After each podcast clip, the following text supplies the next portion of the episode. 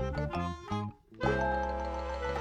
叶安，我是 taco，我是黄瓜酱，我是小刘，我是张老师，我是 Barbie，欢迎大家来到凹凸电波，欢迎大家。那我们呢也很久没有做过和辩论相关的一期节目了。嗯，我记得上一次做辩论的时候，好像上一次，好像有个一两年的感觉了。有那么久？有那么久吗？我感觉有这么久，你们觉得没有吗？有的话也是可能在电波要更更更久远了。对，之前可能是在 Plus 里边有过。嗯，所以今天呢，就是来跟大家浅浅打个辩论吧。好然后，既然是打辩论的话呢，咱们需要两种角色，一种角色呢叫辩手，另外一种角色呢叫裁判啊。Which means 啊，Which means，那么今天本人就是一个充当裁判的一个角色，嗯。然后的话，今天呢，我们剩下的四位主播都是一个辩手哈，一会儿会在这个，我们今天选了三个不同的辩题，然后在这三个不同的辩题里面，可能还会产生出一些小辩题这样子，对，啊，就看他们怎么打哈。我只是负责那个敲敲钟的人。看我们来如何小便，你今儿清闲啊，算是。主要是因为本人最近嗓子倒了，你知道。好，那么我们今天就先开始我们的第一个辩题啊。好的，今天的第一个辩题呢是红包能不能代替礼物？哦吼，嗯，那我觉得可以在这个。辩题里面给大家设置一些小变种吧，嗯，比如说我们第一个变种是，如果是亲情方面的，哎，比如说爸爸妈妈、爷爷奶奶啊，或者是之类的，在这种亲情范围内，你觉得红包能不能代替礼物？我觉得是不能的，在我这边，嗯，我现在就开始说了，是吗？还 是大家先说一下实话，好不好？你带上我，我觉得不能。嗯，然后我我觉得能，嘿，我也觉得能啊。那么正反方就分出来了。OK，是。那不然我们就先听一下这么急躁的黄瓜酱的发言吧。也没有很急躁，就是我觉得可能在我的家庭里面，如果我去给我的奶奶送一个红包的话，她可能就直接帮我把钱存下来了。然后给我的爸爸和妈妈也都是这个样子的。我觉得大家应该都会有这种情况，就是你有的时候给家长送一些礼物，假设是以钱的形式，他们可能一开始都会拒绝你说：“哎呀，不要。”不要不要，然后后面收下了之后，他到后面还得给你回礼，然后要不然就是帮你把钱存下来。所以说，我觉得与其这样的话，倒不如直接把钱转变成一个具体的物品送给他，让他使用，会更舒心一点。我爸妈会花掉哎，我爸妈也会花掉啊，真的吗？我都多大了，快三十了，还给我攒呢，攒什么？对呀。但是我也是和瓜一样的想法，因为我确实是出来工作这些年，也是习惯于一个。不给现金，然后给礼物，然后一些比较重大的节日会礼物和红包一起给。嗯，就比方说过年的时候，我过年肯定必然会回家嘛，然后回家的话会给爸爸妈妈分别选一点小礼物，可能比较实用的一些用品，或电动牙刷，就以往送过的一些。嗯，然后回去过年的话会每个人专门包一个红包，但是我好像我印象里边我没有过只给钱，然后就是不送礼物这样子，我自己会觉得。他其实也没有很奇怪，但是我觉得这样会让我自自我的那个成就感，包括我观察我爸妈收到这些礼物，呃的那个状态的时候，我能够感受到，其实双方都非常满意、非常快乐的那种感觉的。所以我觉得一直这样做下去也很好，所以我比较坚守这一下。嗯，反正我这边我是觉得可以代替，是因为从小到大听的比较多的一句话就是。哎呀，我们也不知道你喜欢什么，就给你包个红包，你自己喜欢什么就去买点什么吧。嗯，所以就是导致现在我也是觉得，其实跟他们的交流也没有那么多，而且我也不确定我买的东西他们是不是真的喜欢，或者是不是真的适合他们去用。所以我觉得就是包个红包，他们喜欢什么去买点什么。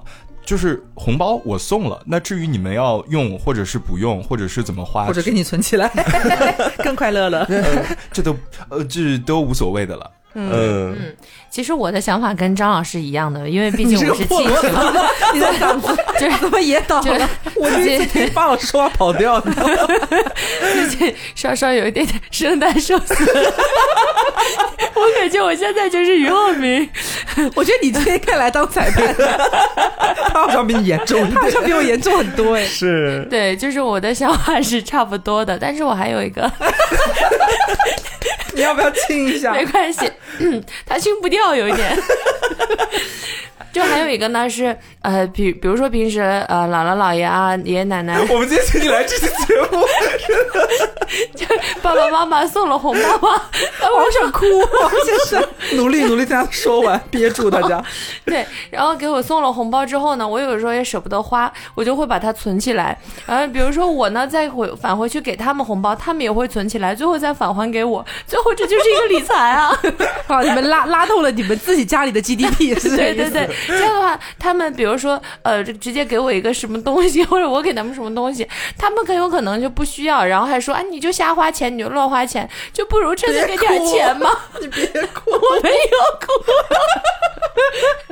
我没有。其实我会觉得说，就是假设你去送钱的话，他的那个指向性是不是很明确的？就你把钱送给他，他可能拿钱买什么都行，没有办法很深刻的表达出我的一个期望，就 是。主要是我们也没有什么特别明确的期望，本来我们好像也没有什么特别明确的指向性，说我非得送个什么东西给他。哦，就是我们包红包的目的就是为了打消这个指向性。但是我会有一个期待位，比如说我给家里人一个红包，我会期待他们把这个钱花向哪里，也可以返还给我，也可以，对，也可以他们买点东西，又或者有的时候我给他们发完红包之后，然后家里人会一起吃一顿饭，然后把这顿饭美美的拍照给我，我就觉得很幸福。这是我请他们吃的饭，都很开心。嗯，我觉得就是可能以礼物的方式送过去的话，它有个好处是在于啊，举个例子，比方是说我奶奶的手每到冬天的时候都会去生冻疮，但是她已经生了很多很多年了，他慢慢就觉得说冻疮膏这种东西其实根本就不需要，冬天熬一熬痛一痛就过去了。所以假设我把钱给他的话，他不会去买这些东西来去让自己的手好一点。那假设我把冻疮膏当做一个礼物送给他的话，说不定他就是可以直接使用起来。然后包括我。妈那边也是这样子的，她平常在一些我觉得不该节省的地方，比方是说。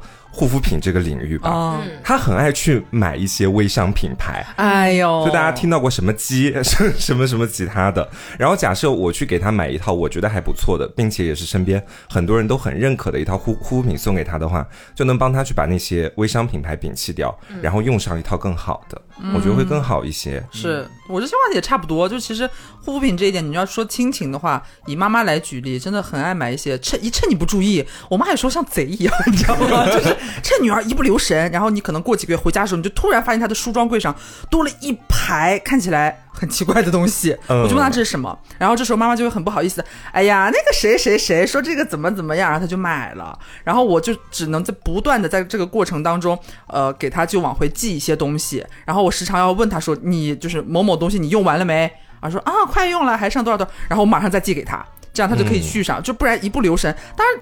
我可能能够理解，就是巴老师和张老师所说的那个，他们可能长辈会更加清楚自己需要什么，所以直接给钱的话，他们可以自己去分配嘛。但是我的立场是觉得说，很多家长到了家长的那个年纪，他们有时候那个节省的感觉啊，不是说。你觉得他会买什么，他就一定会买什么的。他自己有心中有一套标尺，他可能会觉得这个有点贵，但是大家也需要。但是我觉得，哎呀，好像也算了吧。这个时候必须要你非常强硬的，你直接送给他，或者是你听闻他啊最近感兴趣什么东西，你直接送给他，他会很开心、很欣然的接受，并且使用起来。我觉得这个其实是蛮不错的。那其实听完双方的这个阐述了之后，我作为一个裁判，也是有些自己的小小想法，也是跟大家分享一下哦。就是我还是会跟以前一样做一个和事佬啦，就两边都说。说一说，呃，首先我是觉得啊，呃，其实我有一个点跟刚刚黄瓜讲到那个点好像不太一样了，嗯，呃，就是可能我们对于礼物这个概念的那种设定可能是不太一样的，这个是完全很个人的。比如说，呃，瓜刚刚讲到的冻疮膏或者是送妈妈的护肤品，我其实不太会把它认定为是礼物，嗯，我会觉得这可能是我日常就是应该塞给他的东西，因为不然我会怕他像刘讲的一样自己像做贼。做贼，对，就去买其他东西了，所以我会直接日常的就。输送给他，而在我的眼里面，可能给父母或者给爷爷奶奶他们的礼物这个东西，可能会更偏向于，比如说，呃，过一些他们的生日啊，或者是过年的这种节日，我要专门挑一点东西送给他。对。而这个时候呢，可能我几天之前或者多久多久之前，我才刚送了他一批他的刚需品。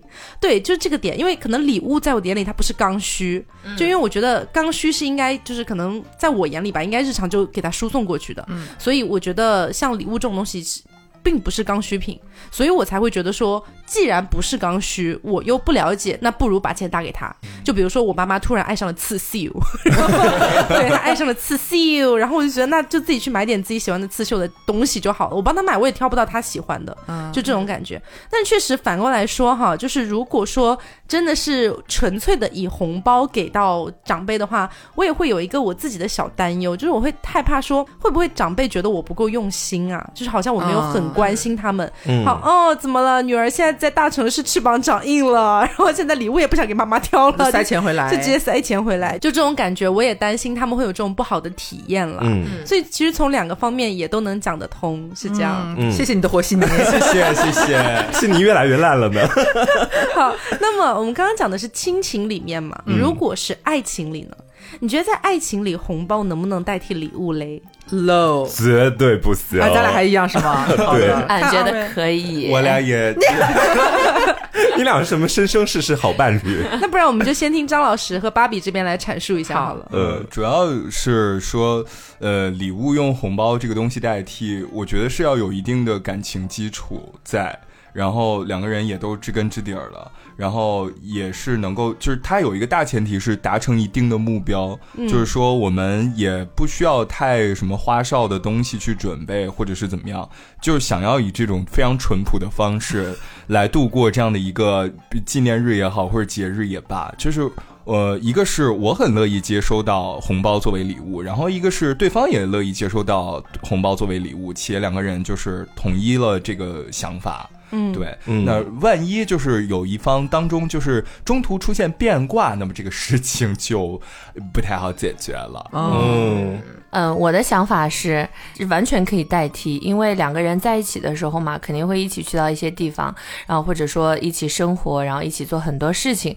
那么在这个时候呢，你即使就是这样相处了，有可能没有完全的很了解到他的心意。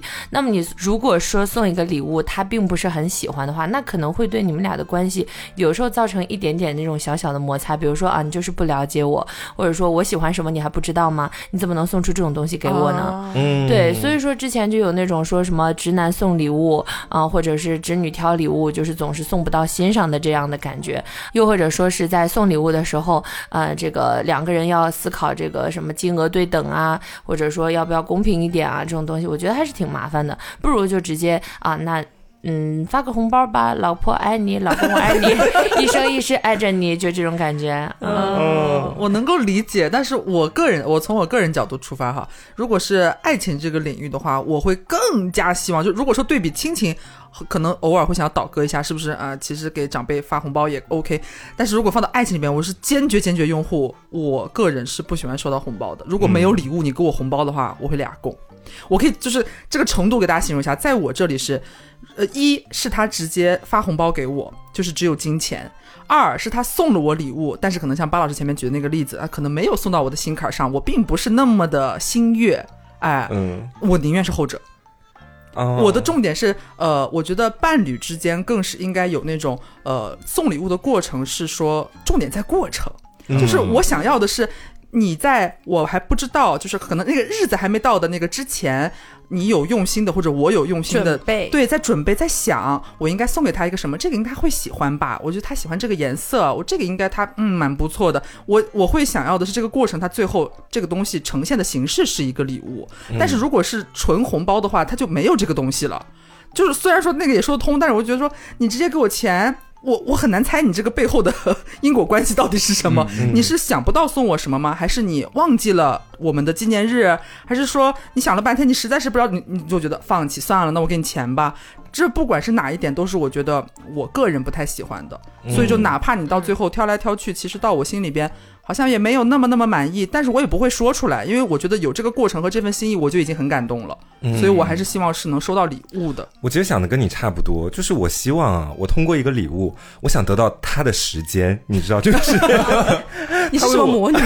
他的用心，对他为我挑礼物的时间，因为大家送礼物的时候，肯定想的第一个问题就是，比如说有人要送我礼物，可能想的就是黄瓜缺什么呀，或者说黄瓜喜欢什么呀？对，这两个问题会第一个出现在他脑海里面，我就希望他能够想想这些。问题，嗯，然后在那个购物软件上多待一段时间，嗯，这段时间都是为我而去挑选礼物的，我觉得这个过程其实就很美好，而且最后实体的礼物送到面前，我其实跟刘也有点像，就不管是我喜欢或者我不喜欢，我应该都会。露出开心的笑容。嗯，就喜欢的话呢，当然是非常开心；不喜欢的话，我也会说哼，蠢一蠢直男，这种就可能会有这种想法，也是完全能够体谅他。嗯，而且我会希望礼物它是一个实质性的，能够递到我面前的东西，嗯，然后送到我手上。你想想看，如果是钱的话，呃，如果电子转账咱们就不说了，把它转变成实体，我我过过生日，我收到一沓人民币，还要去银行存起来热，两个人都没什么好说的。我是红红的，真漂亮，哇，还有十几张呢，我说这些完全不合时宜啊，就最多就是把钱收下来而已。我觉得就缺少了一个两个人交换礼物的那种很美好的过程。对，嗯，哇，我听完之后想倒戈哎，我也，假的？真的，就是因为大家回想，就是如果自己收到礼物的时候，那个过程是很兴奋的，然后它逐渐转变成可能他刚刚过来，你看拎了个袋子，你也不知道里边是什么，然后你有点兴奋起来，要给我了吗？要来了吗？里面是一沓钱，不可以吗？不要，我我可能会有点脸垮哎，嗯，啊，对我就会想到说，你会变成顾里，就是她那个男朋友我缺的是钱吗？就这种感觉。我顾里缺的是钱吗？但其实我刚刚听完了之后啊，其实我个人的想法是这样的，我跟张老师比较像，嗯，我就觉得如果我们两个人都默认了是送钱就 OK 的话，那就一直送钱就好了。快乐送钱。对，因为我始终觉得，就是在挑礼物这件事情上面，我真的要花费太多的心思、精力和时间了。我不是不愿意为了对方去付出，而是我觉得，就是明明可以有更优解。然后我我我们大家生活工作都很忙，我每天都有好多事情要去做，每天都有好多安排要去弄，然后我还要在这段时间挑出。可能一个星期到半个月的时间，就每天都要挖空心思去想你到底需要什么。但你其实反过来问我，我爱不爱你？我又真的非常爱你，好像就变成了我需要靠这一份时间来去证明我有多爱你。但我觉得好像这个东西不应该是靠这个东西来证明的。我爱你就是爱你啊！我给你一千块、五千块，和我给你一个呃买个手机或者怎么样，都证明我爱你啊。所以我觉得就是在我的观念里面，我不会把我的对象买了什么或者送了我什么东西来判定说他爱我或不爱我。嗯，所以我更多的会觉得说，这如果我们两个能达成一个协议、一个一致的话，我觉得反而会更好。就是我觉得这样的话，双方都能够减少一点这种。挖空心思去想，特别是我一旦想到，比如说我我跟我男朋友在一起，可能好多好多年过去了，比如说七八年了，天，那到第八年我要送他什么礼物啊？你看我前面游戏机啦、球鞋啦，什么这些直男比较喜欢的我都送了一遍了，第八年我要送什么啊？壮阳药，可能也只能送这个了吧，所以我就会觉得说好累哦。然后以后还有，比如说如果我要跟一个人在一起很久很久，以后我们结婚了，有小孩了，然后我们在一起二三十年，我每年都要挖空心思，而且每年不是一次哦，是好多好多次。你的生日，我的生日，你的生日，我的生日，情人节、七夕，然后圣诞节、元旦、春节，巴拉巴拉巴拉一大堆节日，对，还有什么六一儿童节，我每年要花太多时间去思考这个东西了，所以我觉得我可以接受打钱呢。嗯，我明白你这个点，但是哦，我觉得我和瓜的意思也不是说，如果你只给现金不送礼物，就代表你不爱我。嗯我们也没有这个意思，只是相对直接收到钱来说，它有一个实体的。各种各样不同的载体的话，那个过程会让人觉得更开心。嗯，而且包括他和我刚刚前面讲，就是可能七八年之后真的已经山穷水尽了，要怎么办？我我其实一直有一个想法是，如果真的到了这种地步，你每一个节日或是值得纪念的日子，想不到送我什么礼物的话，每次都送我花也是可以的。我觉得这也是礼物。嗯，我宁愿对我俩不要钱，花也可以。都是属于那种对礼物这个词很有偏执的。对就是我觉得说，假设他到了第七八年，随便给我买一个，只要是个实体的东西，只要能够送到我面前，我就接受，送知道吗？你一个二十块钱的拖鞋可以吗？可以啊，价值还得上去一点，暴露。八八十块钱的拖鞋可以？八百块的拖鞋我欣然接受。我跟你讲，我爱到不行，爱到死要。物质、哦。你就是那个坐在宝马车上哭的女人吧？开玩笑啦。好，那这个是我们聊到爱情这一方面嘛。嗯，那最后一个的话，就是如果在友情上呢？友情上你们觉得是怎么样的呢？红包，我觉得这个时候不能代替礼物了，哎、哎怎么反而到友情这里不行、啊？为什么？因为就是我的交友圈子呢，也是比较的怎么说呢，有意思。嗯，我身边的朋友们在过生日的时候，你也不知道他下一秒会拿出来一个什么样的礼物送给你。我也是没想到，去年过生日的时候，张老师送了我一条上面绣着不许许动，你被包围包围了的危机，很精彩。对，就像我身边的这位巴老师，他之前给我们之前的呃，给我们之间的一个共同好友送过一棵圣诞树，作为呃生日礼物。然后在我过生日的时候呢，他送了我一个就是一个手一样的造型的呃花瓶，然后里面呢，他从路边拔了几棵草。然后组成了一个艺术作品，叫卧槽，还不如打钱呢。喜欢，很好。然后去年，哎不对，前年张老师过生日的时候，因为张老师喜欢喝饮料嘛，然后我送了他一后备箱的饮料，也蛮好的。是我刚想问，这有什么好哭的？没有，没有在哭，我经哽咽了。录节目前没想到你是这期最大的梗，你知道吗？牙梗。哎，所以所以巴老师也和张老师一样，觉得友情方面是不可以用金钱替代礼物。我觉得可以替代，给我打钱。因为嘛，就是在收到礼物的时候，有时候还得去取快递关类的，还是直接给我打钱吧。我又想起来那几箱饮料了，当时巴老师在他们家门口就是守着那几箱饮料，站在那儿等我过去的时候，我我当时像超市的配送员，对对。而我这边其实我反而会觉得说，呃，在友情里面打钱会更好一点哎。哦，对我也是反转了一下，因为其实大家也知道，就是每一年的时候，我 Taco 还有大仙，然后刘，我们还在一起住的时候，每到每个人的生日，就周边其他人就如临大敌，每个人都在对礼物到底要送什么东西，然后价值是多少。提醒一下，刘的生日不到一个月喽。我知道啊，就是我会觉得说，呃，在我们这种这么好的朋友之间，其实有时候也要。要去衡量这个礼物的价值是不是跟他上一个送给我的礼物是一致的，就生怕对方心里面会多想嘛。所以我会觉得说，而且到了第三四年的时候，其实大家送礼物真的很愁，真的不知道送什么东西。对，每个人就是选到一个礼物之后，还得问问旁边的其他朋友说有没有送过。对，而且这有个很大的弊端，就是那个价格会越叠越高。对对对，就是可能第一年我们送个一百多的东西，第二年觉得说要比第一年好一点，送个两百多，然后每年叠加就变成这样。你知道我跟刘认是第一年的时候，他给我的生日礼物是一百块钱的红包，微信红包。然后你知道去年我们整体已经叠到多少？就是每个人送对方礼物都在五六百块了，嗯，就是叠的这么快，所以我就说大家直接打钱就很好啊。你想打多少？我宁愿打六百，我也不想挑礼物了。对，挑礼物有时候就有时候还想说，既然这是朋友嘛，送一个太普通的或者说太常见的也不行。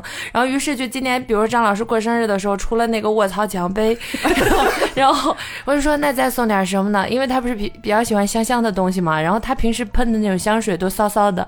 然后呢，我又觉得说啊，他可能就喜欢这个味道吧，那怎么办？呢送点什么呢？我就绞尽脑汁想了好久，然后最后就。这个嗓子咱们就不要录音了，好不好？对，就是讲了好久，最后呢就挑选了一个有很多味道的一个香薰蜡烛，比如说里面有很多味道，像什么男人的味道，就是有一些很诗意的名字。就是个蜡烛，它虽然说很小，但它燃尽了之后，下面会有一行字。是什么写的什么？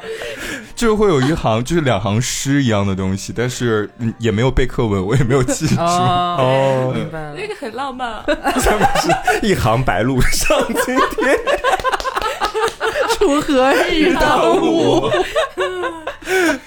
可是我不行哎，我真是贯彻落实，就是不管爱情、友情、亲情，我都觉得礼物是不能被红包代替的。嗯，对，大家注意一下啊，哈，十二月九号。对 就是我，我为什么在友情上面也这么坚守这一点？是因为像瓜说的，我之前给朋友过生日的时候发过红包，我非常的愧疚，就是 我都会不记得那一年我送了他什么。会遗忘哦，我完全会忘记这一点。我有送他吗？我送他什么了？我完全想不起来。像到你刚刚说，我咱俩第一年就是你过生日，我给你打了一百块红包，我才幡然醒悟。对，而且中间还有一个插曲，你知道吗？他那年给了我发了一百块红包，然后到第二年的时候，我大声质问他为什么去年没给我送生日礼物，他自己都不记得。然后他翻出转账记录，才发现我给你打过钱，给我打过钱，完全没有任何记忆点。这也是我的，就是我的这个症结原因所在。待，就是我这么对过别人，然后给我的反馈也证明这一百块是没有价值的，在他身上，在他的心中留不下任何的印象轨迹。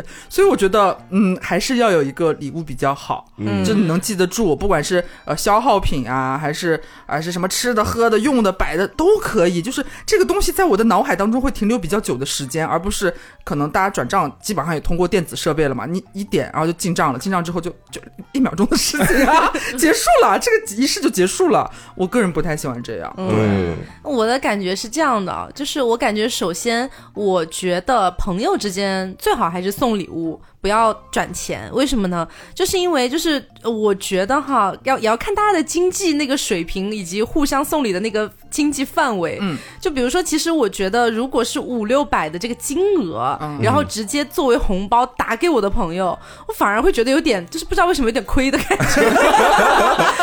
但是如果让我要花甚至多一点，花个七八百给我的朋友买个礼物，我是愿意的。哎，我有时候也是很怪，就很怪。明明我花出去的金额是一样，甚至更多，但是我愿。意，嗯，如果只是发红包，我反而不愿意。我觉得这可能也是跟刘刚讲到那个点是有点接近的，就是我可能花了五六百给我朋友买了一个礼物，在这样的情况下，我的朋友收到这个礼物，管他喜不喜欢，最起码我自己心里面会记得这件事情，嗯然后我也是精心的挑选过的。但是如果只是打红包，好像就我自己也会忘掉，双方都会忘记了，就淡忘了这种感觉。但是我觉得啊，就是偶尔是不是我 提出一个小小倡议，就能不能不要再往上叠了？我也觉得不能再。卷了，不要卷了！我也没想到你们吃点像疯了一样，我居然收到口红是爱马仕的，我买的，我买的，我真的不知道我们之间是谁先开的这个头，送了个那么大价位的东西，然后之后每个人就大家互相都送的很高，对我我也很慌，作为收礼的人，是不是从有一次我过生日开始啊？我记得我但但是最后刘没有送那个东西，他那天跟我讲，他说你知道我想送你什么吗？我说什么？他说我想送你个金砖，理财嘛？我说你疯了。这想送我几克啊？你真的有病了！我感觉就是消费降级一下，消费降级，真的要降了。好，那这是我们的第一个辩题哈。好的，那么接下来就要进入我们的第二个辩题了。第二个辩题呢，是你认为小孩子更幸福还是成年人更幸福？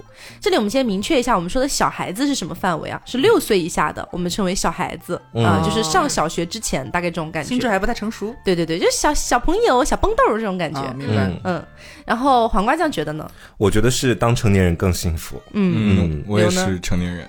小孩啊，为什么要当成年人？你们好奇怪哦！他已经就是以成年人的身份度过了这么些个年头了，难道你们觉得自己过得很幸福，对吗？难道你们觉得自己很爽吗？现在没有觉得自己一路过来就历经坎坷吗？巴老师呢？我想当一个小蹦豆哎，对啊，好的，别哭，别哭了，已经哭了二十多分钟了，姐。好，那不然我们就请瓜子先讲一下，为什么觉得成年人更幸福？其实我有时候非常能理解很多人想当小孩，就觉得在小孩的时候大家无忧无虑的嘛，然后也不用思考什么东西。但我讲实话，我选择这个职方完全是因为我个人的一个人生经历，所以让我坚定的站在这边。就是以前在节目里跟大家讲到过，我的童年过得并不快乐，并不幸福，受到了一些欺凌，然后也受到了别人的一些霸凌。只不过让我一直都非常后悔的，就是在小的时候的我自己似乎没有办法去做到反击这件事。事情，嗯，就当他们去霸凌我的时候，我只能选择默默的承受，所以我才会觉得，作为一个成年人，当你在面对生活里其他人的一些霸凌的时候，也可能是我哈，我现在已经慢慢成长为了，如果被霸凌，我会勇敢的反击，并且也会让那个人尝受到被霸凌的滋味。不要以暴制暴了，对，不要以暴制暴，联系警察可不可以啊？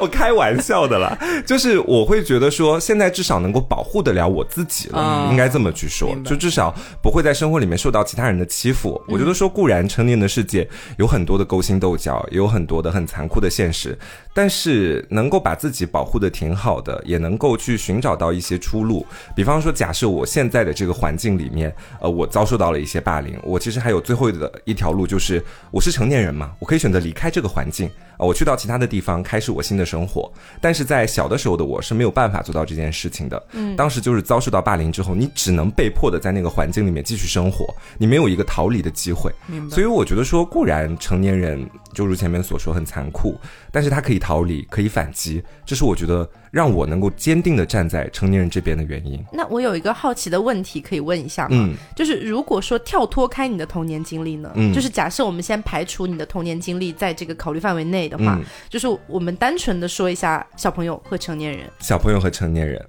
哎哎哎，为其实你刚刚可能有忽略掉一个内容，就是我们规定的是六岁以前的小孩，我六岁，呃你，六岁以前就已经 我其实真真真真的是从上幼儿园开始就已经被孤立了。哦就有记忆，开始在幼儿园的时候，我就因为自己的嗓音，嗯，就没有人跟我一起玩了。然后幼儿园的小朋友就会对，大家就会觉得你是异类，然后就没有再跟我一起玩了。嗯，就是我就是声音加动作两方面结合起来，你再小的话，其实都会被视作异类，哦是这个样子。老师快！哭，现在 啊，那如果是我刚刚说的跳脱开的话呢？完全跳脱开，如果我有一个勉强能够称得上正常的童年的话，嗯普通的啊嗯，我还是想做小朋友啦。其实，怎么你倒了？OK，光速逃跑。嗯，我这边想做一个成年人的想法呢，就是非常的离谱，是因为小的时候不喜欢数学，这长大之后就不用做数学题了呢，这离谱吗？就就就非常离谱的，就只是因为数学，对，假？那你们想做成年人的那个立脚点，好感觉好像都不是很稳呢。对对，呃当然除了就就是数学之外，还有就是我很羡慕当时大人们经常说的一句话，就是我出去上班了。啊我不知道为什么从小我就在心里面 你根想上班？根植下了这么一个可怕的念头，我说上班好酷，我也要上班。颗粒无收也要上班的原因找到了。对，然后就是长大之后就可以上班了。对啊，就是快乐上班，快乐成年人。所以你你本人上班的这个，就是这么多年的上班的经历，是真的有让你觉得很幸福吗？对，就算尊重祝福。就是颗粒无收，但幸福。然后虽然偶尔也有一些烦恼，或者是想要就是摔门而去的时刻，但总体下来还是很幸福。嗯，哦，刚才张老师说他不愿意做数学题，但是前几天他在楼下等我的时候，他说他在看数学题喂，是吗？他在看 B 站的视频喂，他说他在看数学，然后看的是象限还是什么东西？应该只是想睡觉了而已。哦，是导数啊为。什么要看这个东西啊？因为确实无聊，也没事做。这是他成年人之后，曾经小时候觉得很痛苦的东西，已经可以变成自己消遣和玩乐。真的很矛盾。是的，现在日子过得太幸福了，想要受虐一下。其实，嗯，那刘的话呢？我我会觉得，像如果我要反驳张老师的话，我会觉得你小时候觉得如临大敌的东西是数学，但是作为成年人的角度想，你可能小时候觉得最痛苦的事情也就到那儿了，嗯，嗯，不会有再比那痛苦的事情了。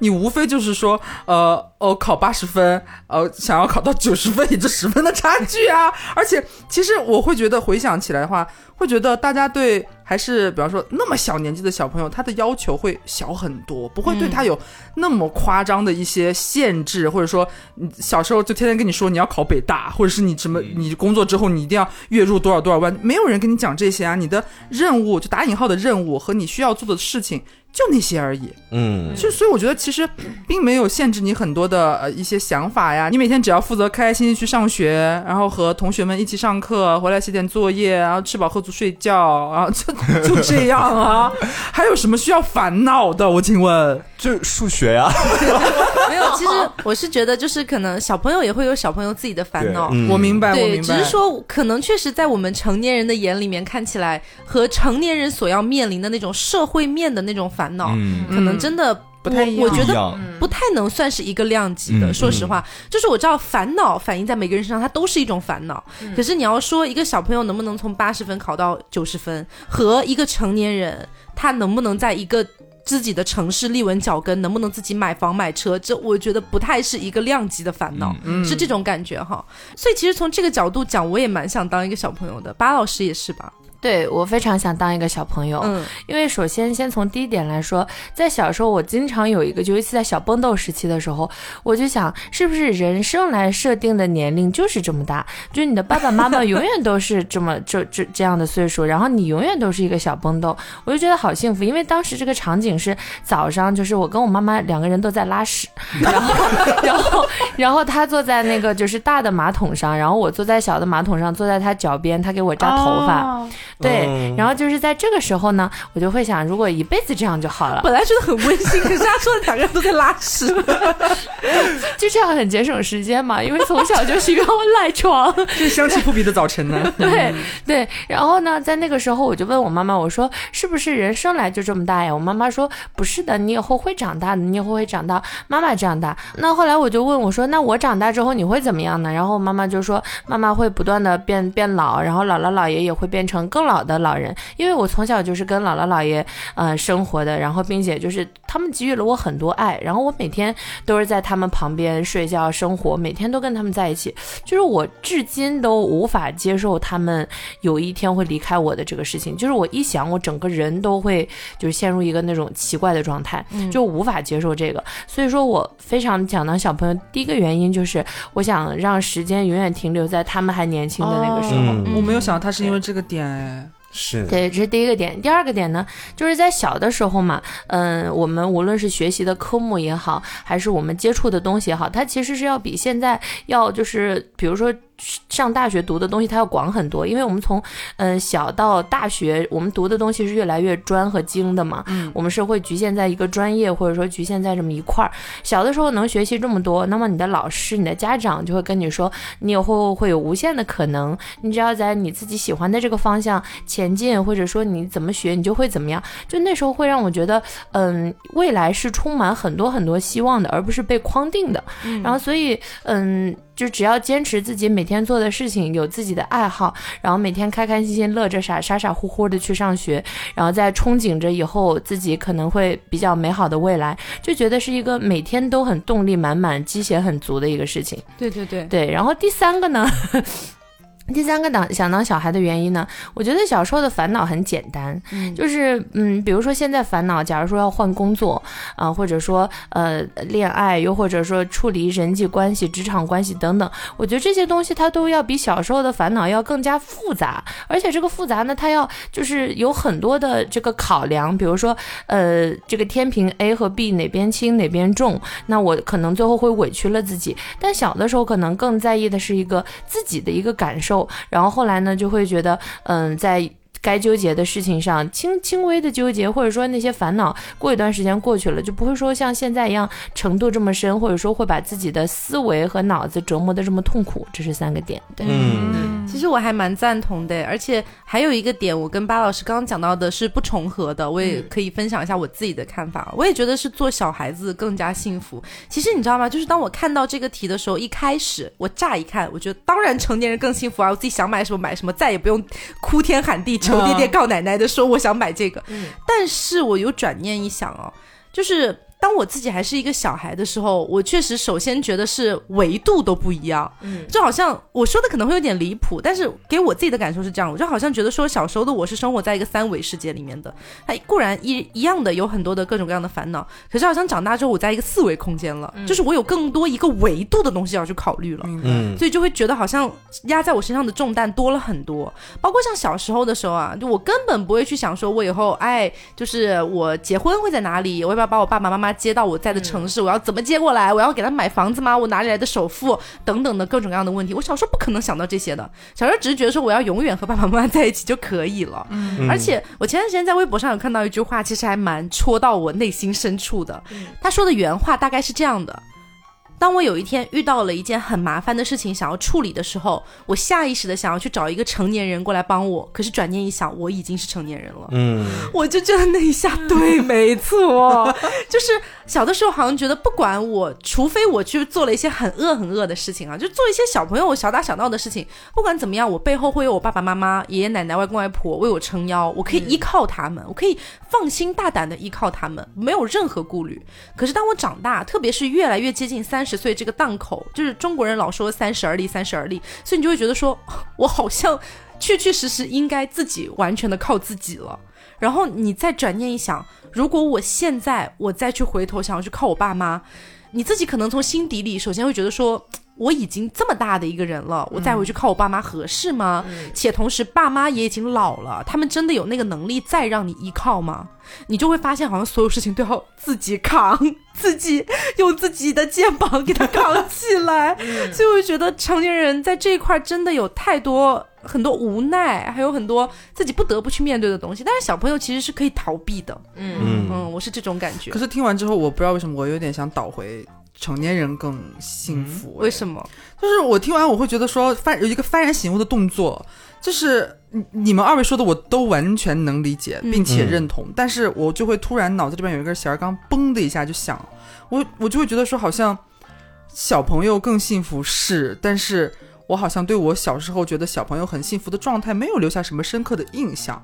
我可以有一个笼统的回忆，我会觉得说我的小时候可能没有受到过太负面的一些讯息或者怎样，应该是过得挺开心幸福的。但是我会觉得好像过得不是很深刻。我更喜欢成年人之后我经历的每一件事情，每一个年龄段，然后每一个不同的年龄层，比如说上学、上大学、工作，然后换城市创业，怎样怎样怎样。我觉得这些东西，我个人觉得是比小朋友。的幸福更有意义的，我个人觉得，所以我会觉得好像成年人可以做很多，在他意识完全成熟之后，他的各种选择，呃，他要和什么样的人相处啊，要做什么样的决定，他是完全可以自己去掌控的。包括你在说的，就是有意思一点，就是小时候那些题呀，不是小时候小朋友会觉得很难嘛，嗯。但是好像转念一想，确实，我刚刚说有什么难的？就就那点数学，现在回头看，那是现在回头看。这听这句话讲就很大人，对我刚刚就反应过来，我觉得说，我回想一下，我小时候也是一个理科非常之差劲的，就就是那么简单的数学题，你现在觉得很简单，做不出来，你就是不会。嗯，你你你有什么办法呢？可能在那个时候，你觉得这就是比天还大的事情了。为什么我就是不会呀？我真的听不懂，怎么办呢？但是好像成年人，你当拥有一个比较。成熟的思想模式和一些理解能力的时候，你必然是比小时候理解能力要强的嘛。我会觉得，在这种情况下，这个年龄层，你去接收一些或者学习一些新的东西的时候，你是更有那种掌控欲的。嗯，你到底能成不能成啊？如果不行，我及时止损，我要撤离，还是我有信心可以得到一个比较好的成绩？我我可能好像会更喜欢这种感觉。所以我可以理解为，就是在你的观点里面，你会觉得。生命以及你度过的这么长的一个时间，所给你的人生经历留下来的这些篆刻的部分，对，还有你自己能够做决定的这种部分，会让你觉得是产生幸福感的部分。对。嗯，明白呀。我还想补充一点，喂，嗯，就是为什么想当小孩呢？因为我觉得小孩不会嗓嗓子哑，是不是？因为我感觉好像我还没有做好，就是完全当成年人的准备。虽然我已经二十四岁了，嗯，对，就是因为这几天发生了一个这个事情嘛。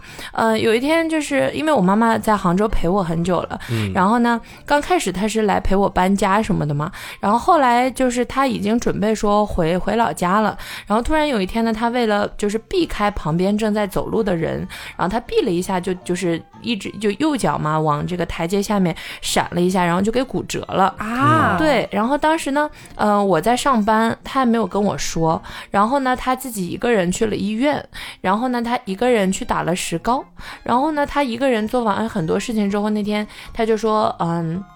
你今天晚上吃饭了吗？给我发了个消息，后来我说还没有，他说那你今天在外面吃吧。我当时也没有想想什么，后来我那会儿一一一推门进去的时候，然后就看到就是家里面有两根拐杖，然后呢他躺在床上，然后他就是就是坐坐从床上坐起来说，哎呀那个。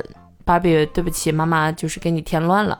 然后说，嗯，对。然后他说，就是摔摔倒了。我当时一下脑子就懵了，就是我当时就是我心里就非常的五味杂陈。就是我第一个是心疼，第二个是我不知所措，第三个是我不知道怎么平衡照顾妈妈和我工作之间这关系。然后我一下我就在思考，以前在我姥姥生病的时候，我妈妈是怎么做的？哦，你以前没有遇到过类似的事情？对我从来没有遇到过，就是我总感觉就家里人能给我抵挡一切嘛。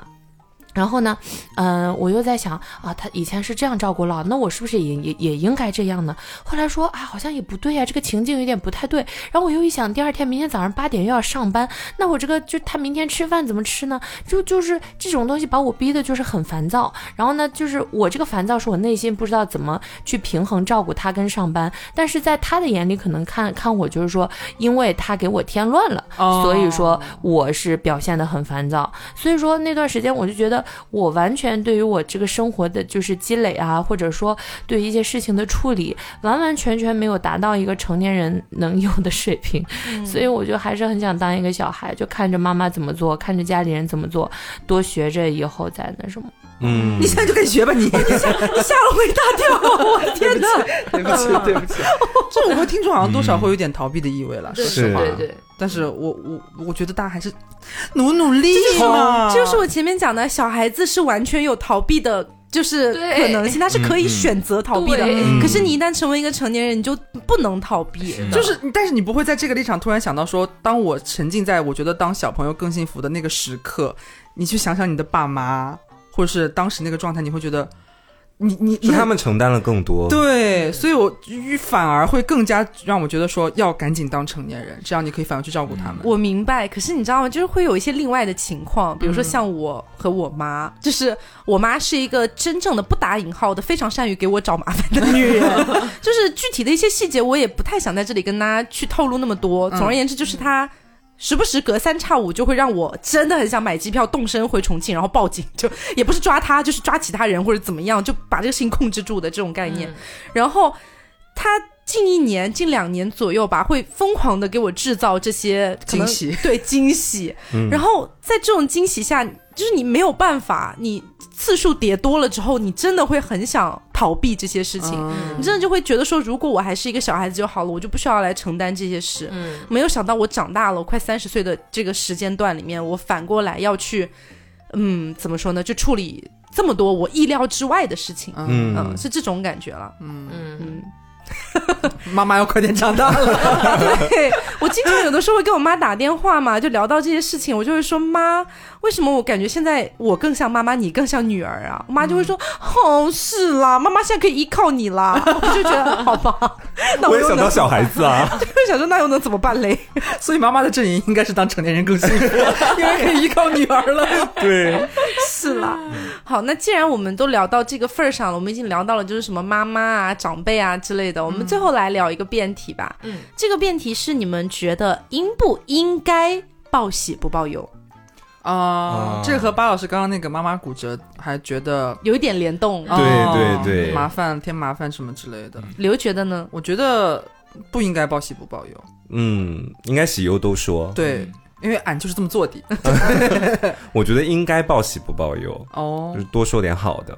嗯嗯，谁跟我一起啊？啊，姐姐们啊，张老师，欢迎光临。嗯，因为就是在跟家里面的沟通的情况之下，他们都非常关切的去问一下你的状况。嗯，对，然后呢，呃，就会说你最近好不好呀？就是一般这个时候，我会通常都说啊，挺好的，没有什么事情。嗯。但是如果我真的遇到了问题，我也会寻求家里的帮助。也会讲的，嗯嗯。我是完全站在报喜不报忧，因为感觉家里和我一直都是这么做的，从来没有报过优哎。嗯，你看妈妈那个事情，对对，就除了就我妈妈这次不是骨折了嘛，然后呢，她就是有的时候会跟我姥姥视频，她会让我把她的轮椅遮住，然后会把她的拐杖遮住，为什么呢？因为不想让我姥姥知道。嗯，对，因为我姥姥现在年纪也大了嘛，八十多岁，然后尤其姥姥也是一个就是腿稍微不太好的一个老太太，但是她就是啊，生活无限充满希望和阳光的一个那种正能量老太。嗯，然后呢，如她是那种。一旦我妈妈跟我舅舅或者我跟我弟弟出现了任何身体状况，我姥姥就会特别担心的那种类型。不要再录音了，姐，你的嗓子已经岔成这样了。对，就是她会特别担心，所以说我妈妈跟我舅舅或者是我从来都不太敢去告诉姥姥姥爷说，呃，我们出现了一些什么问题，因为一旦说了之后，就会让姥姥也不舒服，所以我们就选择不说。嗯。我其实也是站在这边的，因为我发现就是先前节目里也跟大家讲过嘛，我的妈妈是一个神经非常敏感的人，嗯，就如果你跟她但凡讲了一点你生活里面挺不顺心的事情的话，她接下来就是基本上每一天，甚至于说每隔十二个小时。就会给你打一个电话，这个样子。我其实心里面我是挺感激、挺感谢他能这么关心我的，也能看得出来他对我的一些爱。但是有很多时候，其实我会觉得说，我本身自己在面对一件能够让我焦头烂额的事情，我我已经非常的急躁了。然后我可能那个。整体的状态，包括精神都已经不太稳定的状态之下，他如果这时候再一而再、再而三的给我打电话，我害怕我会精神突然有点崩掉，然后进而对他产生一些情绪上面挺不好的抱怨，我会觉得这对他来说也是一种伤害，他本来就不需要去承担这些东西。明白。然后再加上就是可能我近段时间以来，我一些生活里的不顺遂，大部分都源自于我精神方面存在一小部分的问题。然后妈妈他们其实对精神方面的这种问题，他们是不太了解的。你你如果跟他们讲的话，你。就需要长篇大论的从什么时候开始到什么时候结束，然后这个症状到底是什么样的，跟他们来回讲很多遍，然后。他们也不一定能够理解，所以这个讲的他就是整个过程是挺无效的。他唯一能做到的就是让我妈妈平添更多的担心，同时在下一次打电话过来的时候，呃，因为我先前有跟他讲过，就是你不要每一次就是对我掌控欲那么强，包括你的脾气也可以稍微的理智一点，因为他是那种一点就炸的人。我发现到后面的时候，他跟我打电话反而有了那种非常小心、非常小心的感觉，就是自从他知道我。精神状态不太好之后，然后这种非常小心的感觉，会有的时候让我心里面产生更多的愧疚和亏欠。你会觉得很心疼吧？我会觉得很心疼，所以我就不想把这些方面的事情跟他讲。然后等到下一次打电话来的时候，我希望他以一个像以前一样，在生活里面比较正常、比较普通的状态和我开开心心的聊天。哦，对，我觉得跟你优的类型是有一定关系的。如果你的优是你的父母亲没有办法给你及时解决，或者说你跟他们说了之后，会让他们平添很多烦恼，甚至影响到你跟他们之间的相处的话，我觉得这个优是没有必要讲的。其实，哦，我能明白，可能确实这个要跟每个人的具体情况可能有一些差别吧。我这边是这样的，就是我为什么站在可以。不必这么严格遵守啊！忧愁的事情不要讲，都讲开心的。就是因为我和我爸妈的相处模式就一直是这样的。我们一家都是属于那种，就是你如果你有事儿的话，你藏不住的。你想藏，你也藏不了多久，就是 会被发现。你一定会在某次视频通话的时候就被敏锐的捕捉到。不光是我妈看我，我看他们也一样。所以，因为我之前尝试过报喜不报忧，就是你会发现，无论是你自己有一天憋不住了想要告诉他们，还是说他们发现了来追问你。我只是或早或晚，我一定会把这个所谓的优的事情讲出来的。嗯，那么我就会发现，在这个过程当中，我之前我选择隐瞒的时候，其实我妈妈可能早就发现了，她可能也不好直接问你，她怕哦反反而又平添你的一些焦虑，所以她就是装作一个我不清楚，但实际上她自己在那边。就会担心，对他也会自己在那边担心，但我又不知道他担心，就两边互相瞒，互相其实都纠结。那不如就我们一般都是，比方说，呃，打电话的时候可能就会问啊，最近怎么样呀？啊，有没有什么不开心的事情呀？说来听听啊，什么之类的，可能就会讲，就直接讲出来。是，包括有一次，就是我都忘了什么时候了，跟去年了吧，还是今年年初的时候，有一次，呃，就是例行回家，就是回去陪陪爸爸妈妈待个几天，然后我都忘了是因为什么事情了，就有一天晚上我就情绪大崩溃，然后自己在我房间突然就给。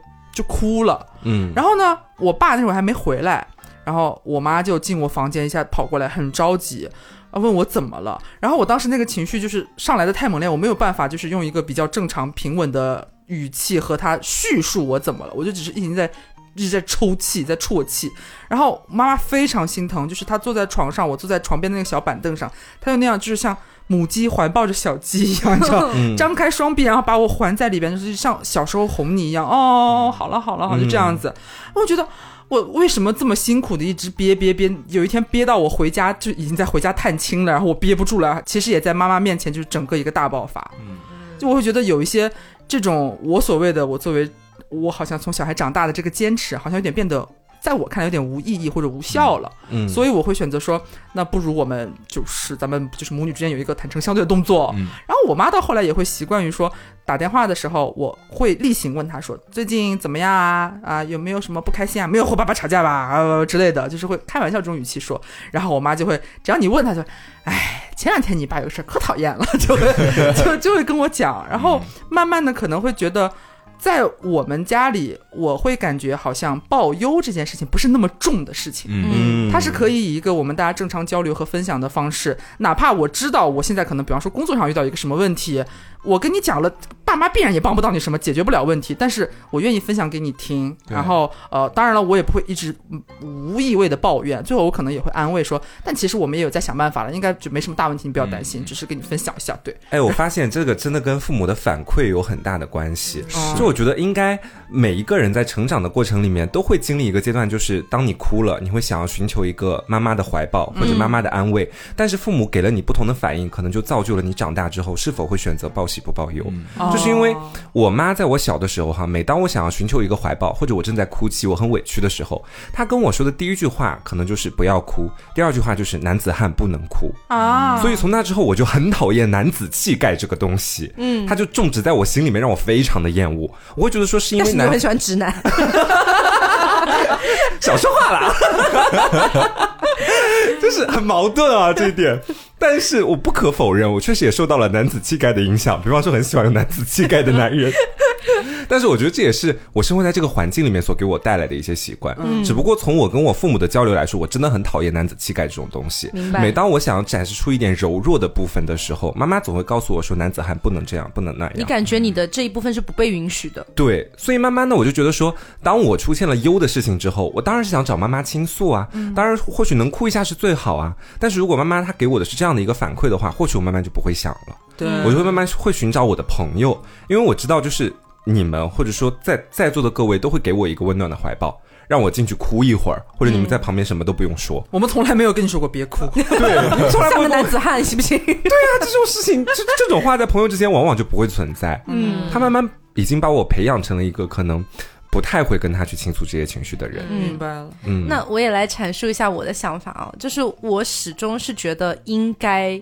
报忧也报喜的，我觉得两个东西都应该讲。嗯为什么呢？这个也是跟黄瓜酱刚刚讲的这个点啊，非常的紧密结合。为什么呢？因为我妈妈啊，就她很奇怪，我妈妈是一个报喜不报忧的人，她不会把她的那些事情告诉我，直到。事情兜不住了，直到需要我帮他擦屁股了。就比如说，我给大家举个例子吧。前面不是我有讲到，说我真的有有的时候会很想要立刻买张机票冲回去，冲回重庆，然后报警什么的嘛？你知道什么事吗？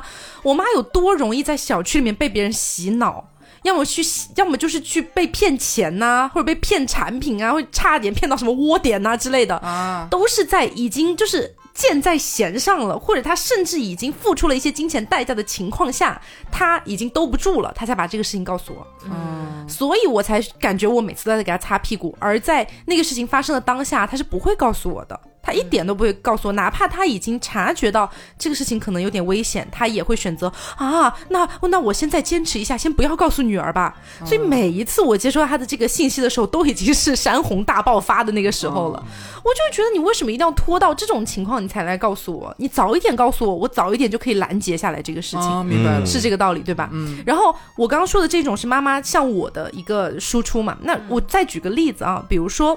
假设我以后有女儿了，我也会真的很希望她什么事情都要告诉我。对对，为什么呢？就是我举个例子啊，比如说咱们现在不是有很多那种青春爱情电影，他都会拍什么女孩子意外怀孕、堕胎什么之类的吗？我真的很担心以后我的女儿如果一旦。不小心怀上了，当然我会在此之前，我会给他进行全方位的性教育。你也不要忘了，我姐姐是一个做什么出身的？姐姐，对，妈妈妈妈是一个做什么出身？以后只能叫我姐，以后只能叫我姐。好吧，姐，唯一的姐，对，我是她唯一的姐。反正就是以后，如果我的女儿在我进行了百般指导之后，她还是意外怀孕了。那我真的希望他一定要告诉我，我会带他去最好的医院做最好的手术，保住他整个人最大可能性的身体健康。嗯，我真的很怕他到时候发生了这个心疼，他啊还是。不要吧，报喜不报忧好了，我不要告诉妈妈了。然后找她男朋友，她她没有那边又去借个什么一两千块钱，带她去什么就那种小诊所、黑诊所之类的。我真的很害怕这种事情发生。就我并不在意我我女儿的，就是说以后还能不能生育，我不是在意这个点，我是怕她对她身体有更多的、更实质性的影响。我很怕这种点，所以我就觉得。大到可能是意外怀孕，小到各种各样。比如说，如果我的女儿以后在学校被人欺负了，或者是发生了一些类似的口角啊什么什么之类的，我超级怕她不告诉我，因为她不告诉我，我可能真的很难去捕捉到。我只会觉得说，哎，她最近好像情绪闷闷的，怪怪的。问了她又不讲，对，问了又不讲。我想说，那可能是青春期吧，或者是怎么怎么样，我也不知道。我去问她也不讲，然后我去猜，可能也猜不对。我就很希望她告诉我，这样的话。很多事情都能够提前得到一个更好的解决。对，嗯嗯，这个其实是我有一种小小的猜测哈，嗯，就是包括他给我刚刚说，就是从跟妈妈的交流，然后畅想到未来跟女儿的交流，有没有一种可能是说，他们跟你报喜不报忧，是觉得那个忧。还没有让他觉得优到一定程度。对对，我刚刚就是这个意思。他们不报优的原因，就是因为觉得没有优到那个程度。可是当真的已经优到那个程度的时候，事情已经很难挽回了。是的，对。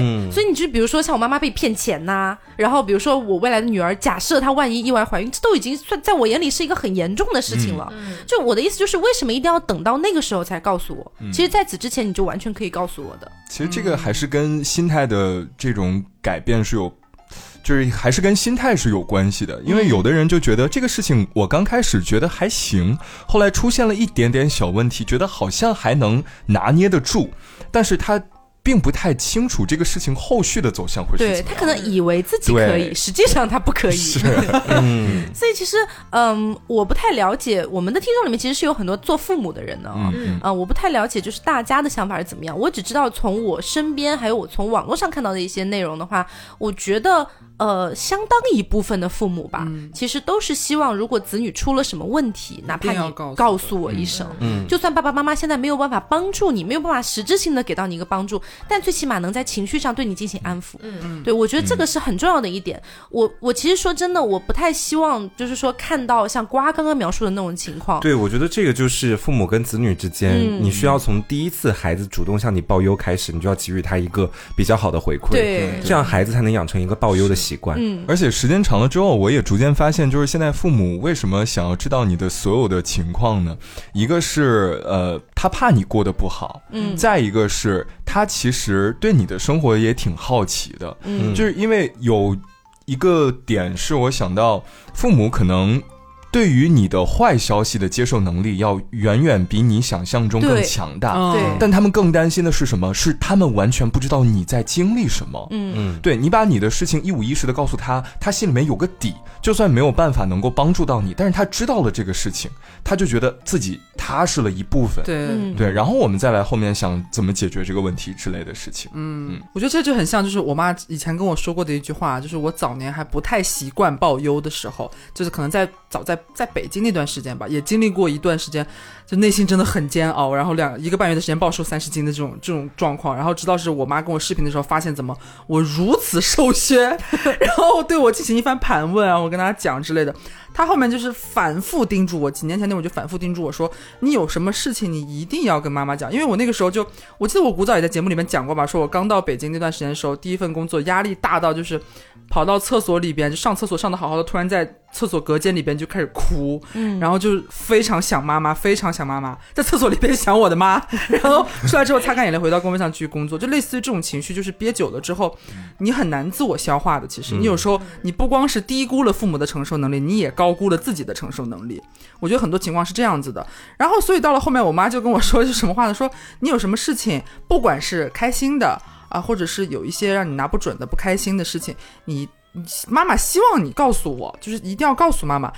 这样，不管是怎样的一些事情，妈妈心里有个底，也好比不知道你在外边过的是人是鬼要好。对，嗯对，你要给她一个确切的信息。哎，但是我想说，那如果说让妈妈有一个底，让家里人有一个底，那这样会对她造成一定的困扰，或者说会让她非常异常之担心你，就是导致她的身体和心理也受到了一定的影响。就这个这个度怎么把握呢？就是呃，因为我还没有小孩嘛，但是我只是去幻想，如果是我的小孩的话，相当于是两个选择嘛，一是我什么都不知道，然后我就没有任何的问题，嗯，但是哦，其实也不单纯是这样的，就其实张老师刚刚有讲到，如果在我什么都不知道的情况下，我依然会操心啊，对啊，就算我的孩子到了八十岁，哦，八十岁我还活着吗？就比如说 我的孩子到了六七十岁吧，假设我已经就是一大限将至，我已经快要狗带的一个动作了，我依然会操心我的孩子啊，我依然会担心他的所有，他的一切啊。嗯，就是如果他遇到了一些问题，他也不告诉我，或者说我接收到的只有他的好的消息，我也不会百分之百的相信的，因为我心里面是默认了人不可能一直都是一帆风顺的。嗯，我会更加担心啊，他每天都在我面前粉饰太平，他背后不会每天只能吃方便面或者啃馒头吧？我会更担心啊，所以我宁愿他告诉我，因为不管他告不告诉我，我都是担心的。这是这种东西是持续跟随父母一辈子的。对，对嗯就是巴老师刚刚那个问题，其实我是觉得你不妨在报忧的同时，给到父母心里面一些小小的，就是再给他加强一层我有一个好消息和一个坏消息。就是你虽然说生活遇到了目前的这些问题，或许你是需要他们的帮助，或许你是需要他们的建议，但是我是觉得，同时你自己给到他们一些暗示或者明示，说我也能试试看，我也再试试看，能不能解决掉这些事情。啊，嗯对。对，其实这个也是一个点，就是报忧也是有技巧的，你不能说妈完蛋了，我今天 我要完了妈大完蛋了，我的人生完了吗？其实我原来这个度感觉把握的也还可以，就就是最夸张的一次是我大一的时候嘛，不是刚来杭州没多久，然后就西社杯打篮球赛的时候，然后这。但就莫名其妙的被人撞了一下，我的下肢就没有知觉了。当时，对，然后就被撞的就腰腰就一一看就出问题了。后来同学把我送到医院之后，我就想说，待会儿到医院已经能走了嘛。我说这个东西要不要告诉爸妈呢？后来想想这么严重，然后尤其我妈妈就是国庆的时候就要来找我了嘛，来找我那个呃玩一玩什么的。那到她到那时候发现，那岂不是就是晚告诉她，是不是我会错过最好的诊疗时机什么的？然后说那就告诉吧，我打电话打的还挺就是挺正常的。我说妈，我不小心摔了一跤，然后就是他说严重吗？我说来医院拍了个片儿，结果还没出来，医生说没啥事儿，然后只不过就是要静养一下。我是这么说的，我没有说的说妈我下肢没知觉，对我这些都没说，我没说妈我下肢没或者妈我要死了这种感觉。妈准备好轮椅吧。对我什么都没说。然后后来我以为，当当时他在电话里说的也很平常，说好那个你就就是。回去好好休息，然后怎么怎么的，我也觉得这件事情就结束了。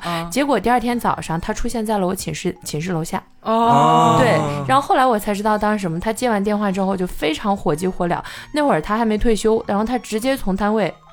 就出来就给我爸打电话说，赶紧送我去机场。那个 Barbie 今天那个摔倒了，然后去医院了，快快！然后我我爸就把他送到那个机场。后来他坐了就是那天最晚的一班飞机，然后到了之后呢，他又打了一个车，然后那个呃到了，当时是到了火车东站。他说，那如果早上他算了一下时间嘛，他说啊，那算一下应该是呃几点到东站，几点再到学校，可能这样的话会适时的出现在我楼下，就不会说就是比如说提前到了学校会进不来这种。情况，后来他先到了东站，到了东站那会儿呢，已经凌晨，就没有必要说再去开一间酒店了。于是呢，他就是在那个东站里面坐那个椅子上，就是那种打瞌睡，然后很久，然后又再到了学校。就我就感觉，就是因为我受伤，并且我也没有到死的程度，然后结果就是让就是自己的爸妈就担心到这种程度，并且后面他就是把他工作放下，在杭州陪了我一个月，睡了一个月硬板床，我就觉得就是特别的不舒服，这种感觉。感觉就会觉得给他们增添了很多负担，我就觉得我是一个小累赘这种感觉。嗯，他这段又让人有一点。可是我给你讲一个反面的例子哦，很神奇。你不是打新生杯篮球赛吗？俺也是，俺当年也是打新生杯篮球赛，然后俺的就是一个呃左手还是右手的手大拇指我忘记了，然后反正骨折了。在早年间的节目里我有讲到过，怼折了，对，直接怼到那个篮球上，直接就当场骨折。然后我是当场觉得没问题啊，我打完了全场，骨折就打完了全场，然后第二天我才去的医院。好，结果这件事情呢，就是去医院之后发现就骨折了嘛，然后就打石膏嘛。这事情我一句话都没有跟我妈妈讲，我没有告诉她，我就觉得报喜不报忧嘛，当时的一个心态。然后后来是已经过了一两年的时间了，有一天我在回重庆，然后跟我妈闲聊的时候，突然想起这件事了，我就跟我就把那个大拇指举起来，我说妈，你知道吗？当时我打那个篮球赛，我妈直接吓哭了。哦，我妈就责怪我，也不是责怪吧，就是那种，就是那种情绪，生气，你为什么不讲？你为什么不告诉妈妈？然后就开始问我，当时去哪家医院打的那个石膏有没有打好，会不会影响你的手指以后的怎么怎么样？她有非常非常多的担忧，甚至在后面几个月的时间里面，我没事跟她打打电话，她都会问你大拇指最近没有什么问题吧？明明已经过了很久了，可是就是因为她没有知道你的这件事，她没有亲身的，不管是有没有在你身边，她至少得知道你去了什么样的医。医院，你拍了什么样的片子？医生给到你什么样的诊疗方式？有没有养好？有没有养好？你后面有没有自己乱动石膏还是怎么样？就在在他的眼里，我就变成一个很很自私的小孩。他觉得好像好像怎么回事？你就是因为不想告诉妈妈，然后你自己去搞这些，然后但是妈妈其实可以把你照顾得更好。他会有更多的担忧，他会怕你有后遗症，你知道吗？嗯，就种种，就可能你的下半身失去知觉可能会更严重一点。但是我觉得，就是子女的身上受到一些这种类型的创伤，在妈妈眼里面都是很严重的事情。对我之前不是讲，就就也是啊，我也打石膏啊。对啊，我妈我妈气死了，连同连同她的亲姐姐，也就是我的大姨，因为我大姨那时候是医生，把我拉到已经时过境迁，大大几个月吧，然后过年时候回去把我拉到医院。都早就已经长好了，又拉着我大过年的去拍 X 光，看我到底有没有长好。对，然后两个人合起来一起骂我，你知道说，对，你怎么怎么回事？所以我会觉得巴老师这个担心，其实我刚刚有很受打动，我觉得啊，妈妈也太担心了，这个会不会太麻烦妈妈？自己也会很愧疚。但是他口这么一说，包括我的故事，其实你也能够听出来说，只要你在发生的时候，你及时的告诉妈妈，妈妈知道之后，她有这些行为。他是一个做母亲没有办法克制的一种本能，嗯，就是只要你告诉他之后，他起码以后能放心。哎，我们巴老师没跟我提这件事情，就证明他是健康的，他真的没事儿。就不会像是我们到了后来，像我和 Taco 这种故事之后，你没事的时候他也会问你，他生怕你又做了同样的事情，你受到什么伤害，然后你没告诉他，他可能会经常担心。对，嗯，对，而且我觉得子女和父母之间其实是相互的啦。我就记得当时我妈跟我说，哎，她要做那个痔疮手术啊，虽然本身没有什么大事情，但是我也是当时就直接回家了。她是我妈对我就是那种喜忧都报的，这点我非常喜欢。那大概时隔半个月之前吧，就已经跟我讲过，她说宝贝，我要做痔疮手术了。嗯，然后我就当时特地选了一个日子，也刚好是他手术日子，我就回家。就是我非常希望他能够这么去做，这样的话远比就是他做完手术之后可能已经恢复出来，告诉我说我前段时间做了个手术，那我真的会气死。对，会。气炸。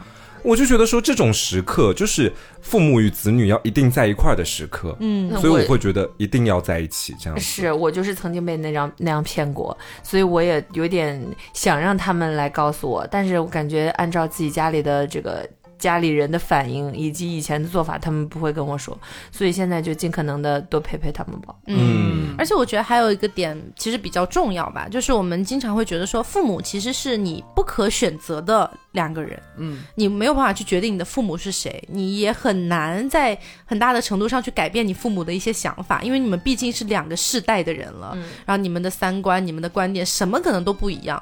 那么在这种情况下，比如说像巴老师讲的，呃，虽然我很期待我的父母对我其实是喜忧都报，但是可能他们做不到，或者我很难去改变他们。我觉得也没有办法的事情，就像我们经常讲的，你也很难去强迫我们爸爸妈妈或者爷爷奶奶那一代去说要支持同性恋婚姻合法化，就是就是好像这是一个很离谱的事情，因为他们确实不是一个时代的人了，他们观点跟我们完全不一样了。